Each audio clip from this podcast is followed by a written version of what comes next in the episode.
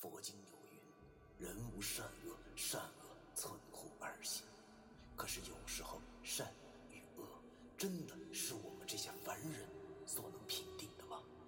而什么是善与恶？难道就真的没有两全之法了吗？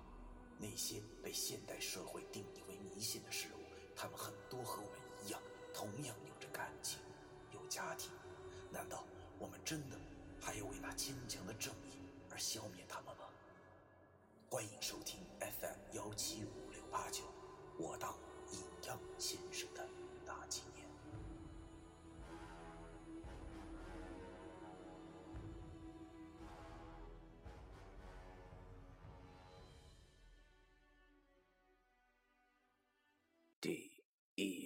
二十三章，小店的后半夜。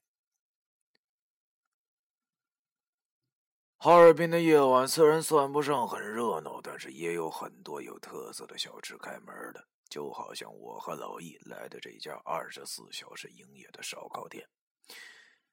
要说哈尔滨这个城市其实也挺小的，麻雀虽小，但是五脏俱全，人的生活水平提高了，对吃的要求也就跟着提高了。我记得老一辈们总是跟我们讲，他们那个年代能吃顿饺子。那简直就是过年了。可是随着时代的进步，那一套显然已经落伍的不能再落伍了。等到我父辈年轻的时候，就总是对我们讲什么“鸡鸭鹅狗赶下台，乌龟王八爬上来”。可是那个时代也没什么发展了，现在的人讲的是随性，想吃啥吃啥，这是真的。貌似现在还没啥是人不敢吃的。这正是有腿的不敢吃板凳桌椅，没腿的不敢吃厕所里的大尾巴蛆。我和老易走到了那家二十四小时的烧烤店里，店面虽然不大，但是很干净。由于已经是凌晨一点多了，所以没有什么客人。两个二十多岁、长得挺漂亮的服务员见我们两个进来，便打着哈欠，拿着菜单和小本走了过来，问我俩吃啥。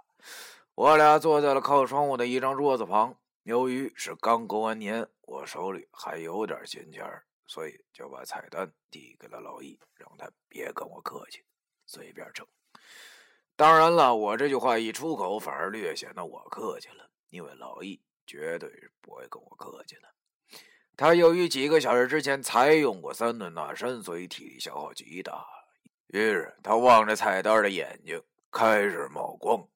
一口气点了二十串牛肉、二十串羊肉、二十串肉筋、一组串毛肚以及鸡翅、石蛋之类的东西。末了又要了五串炸馒头片，依然一副饿死鬼投胎的模样。我看见老易的确是饿坏了，心里挺过意不去的，于是对那服务员说：“再给我俩来两碗疙瘩汤，然后再上六瓶啤酒。先来这些吧，不够再要。”那小服务员有点愣了，他可能在想：我俩这么瘦，却点这么多东西，能吃完吗？但是做生意的都那样，管你吃不吃得完，只要能挣钱就行。于是他点了点头，然后走开了。我点着了一颗烟，看着这家小店里，除了我和老易，还有两张桌。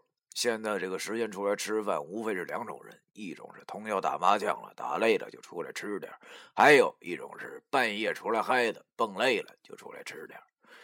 那两桌分明就是这两种人的代表。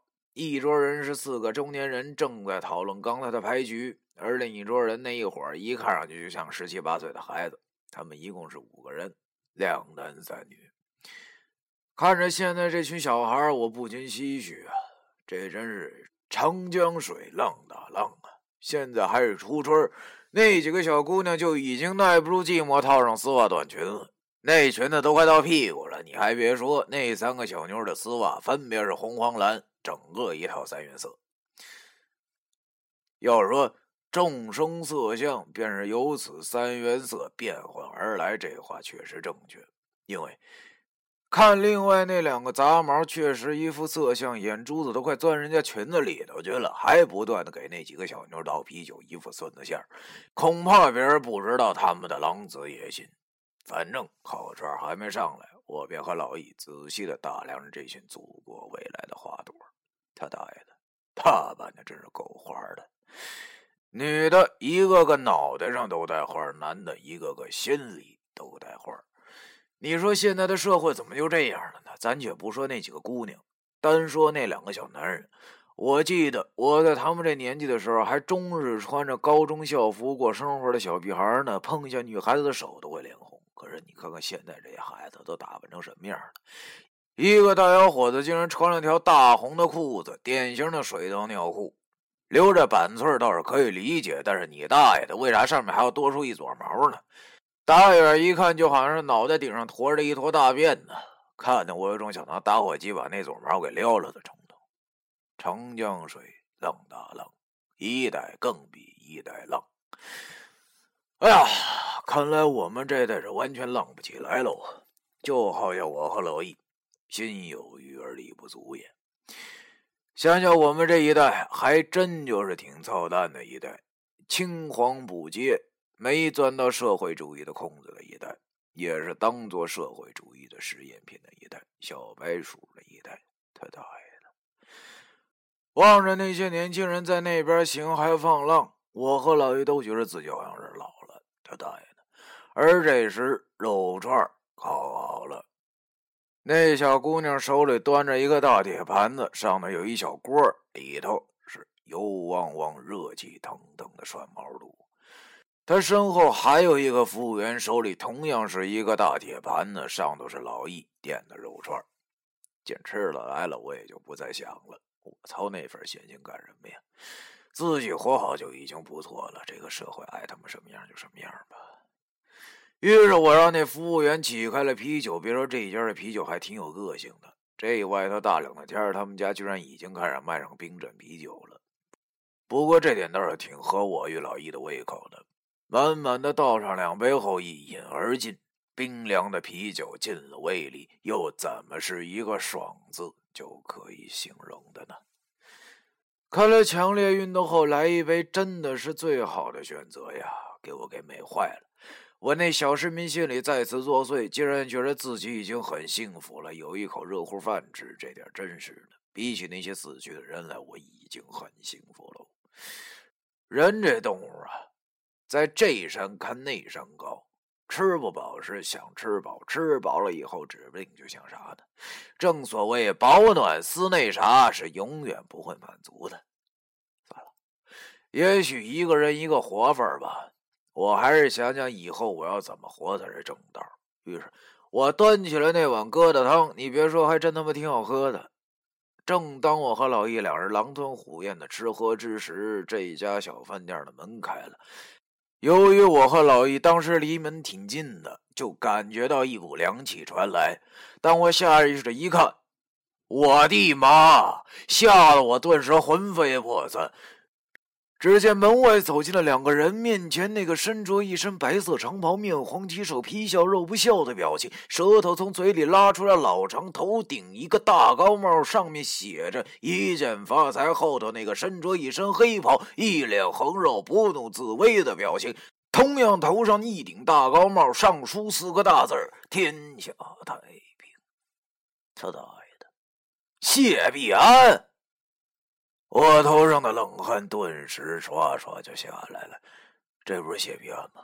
他来这儿干什么？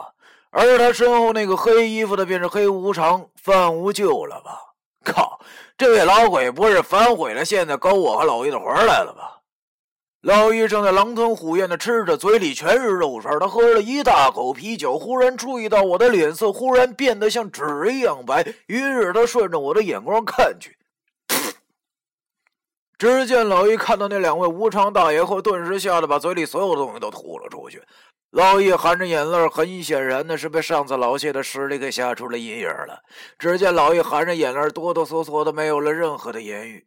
由于刚才吃的东西都被吓得从鼻子和嘴里喷了出来，一根香菜从他的鼻子里冒出了头角，随着他颤颤巍巍的呼吸一进一出。别桌的人听见了我们这桌发出了异样的响动，就都转过头来看着我俩。显然，他们根本看不见这黑白无常的到来。此时的我也管不了那么多了，只能尴尬的笑了笑，而那些人也就不再看了，继续各吃各的。而我和老爷的心已经开始扑通扑通的狂跳了。他大爷的，这两位大爷到底来干什么的呀？要知道，一个谢玉安就够我和老爷喝一壶的了，现在又多出个牛逼哄哄的范无救。